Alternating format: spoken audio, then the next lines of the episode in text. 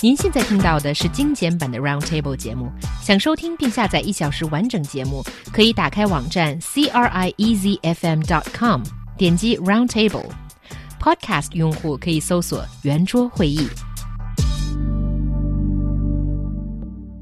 A modern interpretation of Indian writer Rabindranath Tagore's poetry collection, Stray Birds, has recently been recalled by its publisher amidst controversy over the style of language used by the translator and Chinese writer Feng Tang.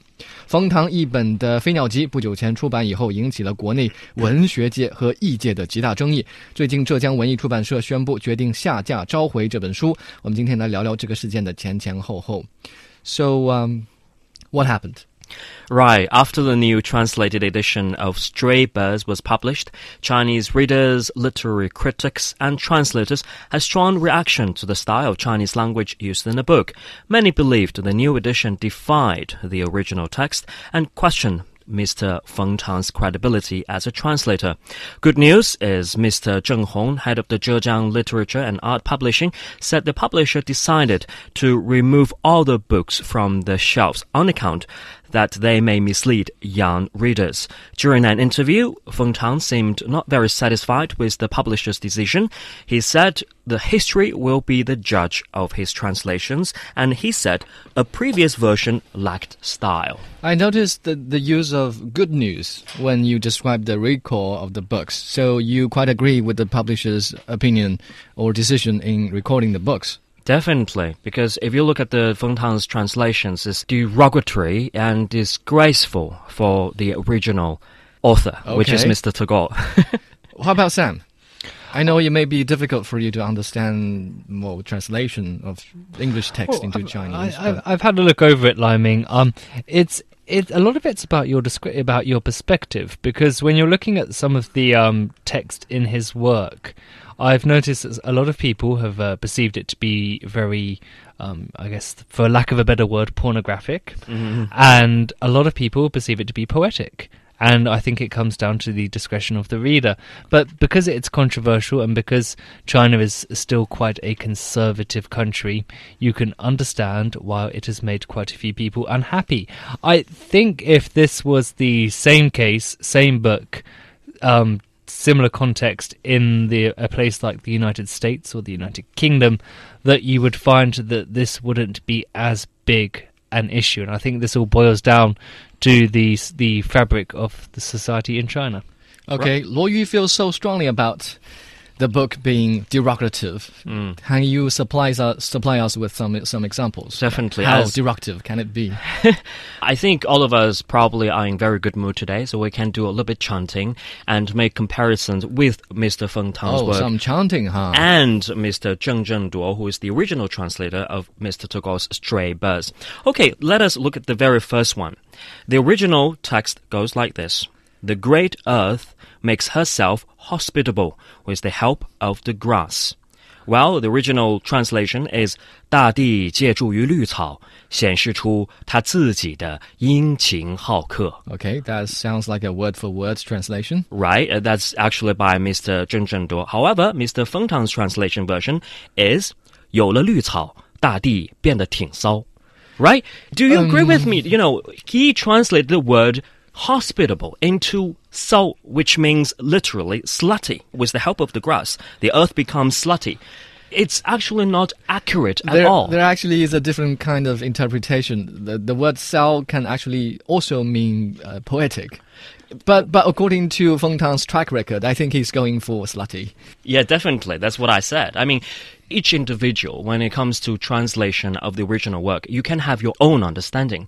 However, if your own understanding defies original classic, I think that is the translator who is to blame. Okay, so we understand the story, we understand that it's very controversial, and we understand that Luo Yu loved reading out that context. You love using the bad language on on the roundtable, table, Law Every time we have a show with any sexual connotations in there, you seem like a kid in a candy store, Luo Yu. It's the only time I ever see you smile as happy as you're smiling right now. I'm curious. I'm curious. He's on That doesn't necessarily mean the I'm vulgar. He literally loves talking about this stuff. I would hate to know what goes on in that head of his. Okay, let's But uh, just indulge him. Give us one more example. Go on, Luo Yu, give us another example. Before we allow before we Sam to give his opinion. He also used some internet vernacular, which are very prevalent on internet. For example, the original text is, The night kisses the fading day, whispering to his ear, I'm death, your mother, I'm to give you fresh birth. Well, uh, original translation is, 夜与逝去的日子接吻，轻轻地在他耳旁说道：“我是死。”是你的母亲，我就要给你以新的生命。” Well, Okay. if, if you look at original translation, You make it's it not sound that poetic. it's not very concise.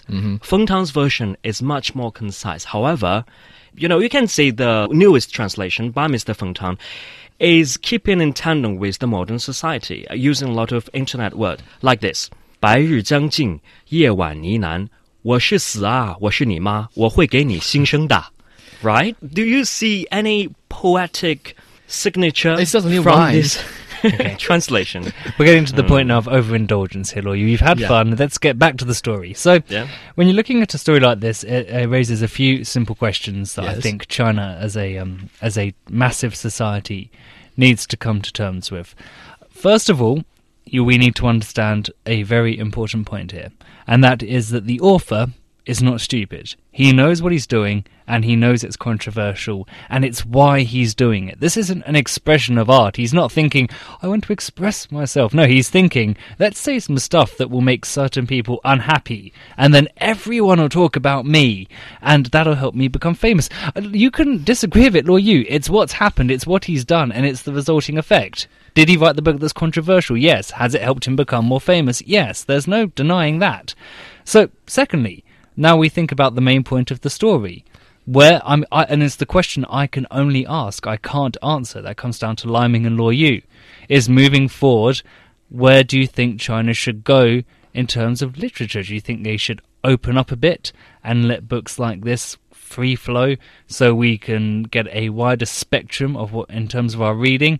Or do you think we're right to be conservative? Or I should say you, do you think you're right to be conservative and stop books like this that can be interpreted interpreted in a very R-rated manner R-rated be manner. be prohibited.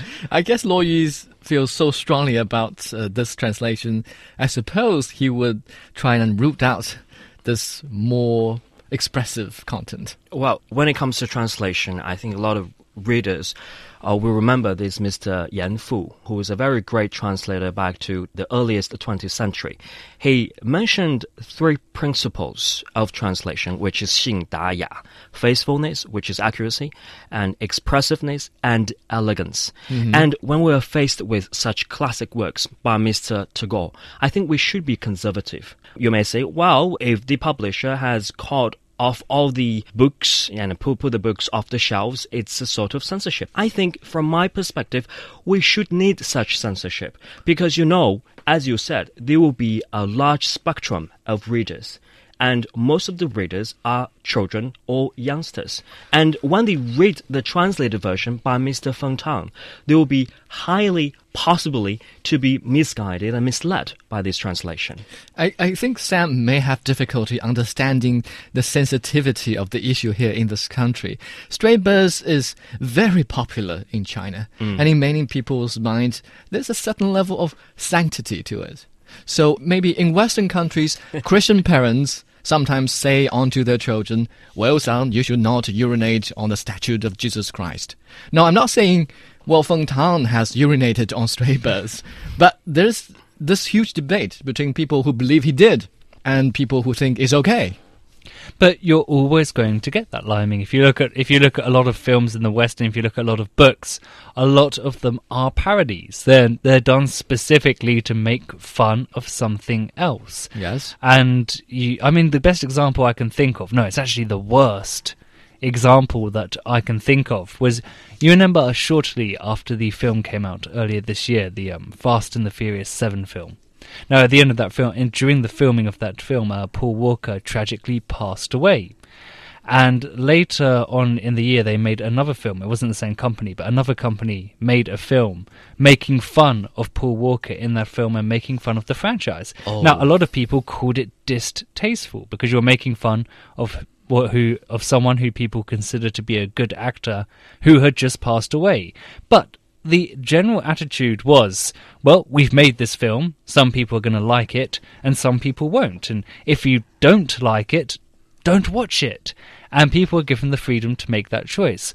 Now, the question I'm, that I keep wanting to pose to you guys now is should Chinese people be given the choice as to whether they want to read Feng Tang's interpretation, or should it be censored and prohibited? Okay, that leads us to the question Is it right for the publishers to record the books? Well, I think if this is born out of publishers' own intention, I think it's quite right. However, to some extent, government should support such censorship because we're not talking about filming industry, you know, that belongs to entertainment industry. You are supposed to make a lot of people laugh, but we're talking about very serious literature here very serious, as in it was popular and he probably grew up with Luo Yu you probably have recited a, lo- a large part of Zheng Zhenduo's translation. Not reciting, but I remember a lot of them because I read Fei Niaoji, Stray Birds, a couple of times already. Mm-hmm. And I do respect the original translation made by Mr. Zheng Zhenduo. Okay. I think it's all right for the publisher to decide that they should record a product that they deemed unsatisfactory. Just like automobile companies, when they decide that a, a, certain model of the product is unsafe for the passengers, they decide to recall the products. I think in the same manner. But there is this question should there be a rating system for books? So that uh, questions like this, that contents that are considered not healthy for young readers to consume, can be published as well. Yes, but under specific titles. Any form of media that we consume, any kind of information, whether, whether it be the evening news, a movie, TV, mm. a hmm. book, they should all have a rating system, and there should be some kind of message in place to make sure they're being consumed by an age appropriate demographic. And if they're not, obviously that can be quite dangerous. And yeah, the books should be no different, but it's it's not a question of what I think. I can I can only tell you as a foreigner what I think would happen if the same case was in the West. Mm-hmm. In terms of China, because China's still progressing in terms of opening up and not being that conservative. If you look at China, they were you guys were a lot more conservative country 30 to 50 years ago, mm. and the country has opened up over time. And because of the delicate phase that you guys are at, only you can only you guys can say whether you think the country should open up a bit more and books like this should be made for sale. Well, I think the country should be open up itself a little bit more when it comes to some issues such as sex education or issue of LGBT. And I think the Chinese society has been involving itself and be more progressive already. But when we talk about literature, I tend to think that we should be respect and show a certain level of reverence okay. of these works done by those authors. Well, I if you put this rating system, I agree if you want to read some of the racy and derogatory content, you can go to the bookstore and pick up a book for yourself. You'll probably see Luo Yu when you go there. I know strong, Luo Yu feels strongly about this translation edition, but uh, in all fairness to Feng Tang, the translator, I think he's well qualified as a writer and as a translator, and his interpretation of the original text is quite creative, I would say. And also, perhaps it's true that Feng Tang, what Feng Tang said, only history can be the judge of his translation. But reading is a personal matter, and people should have the choice. The last thing we want is letting someone who probably don't read or don't think straight mm. decide what we get to read. But history will definitely say no, even after 40 years.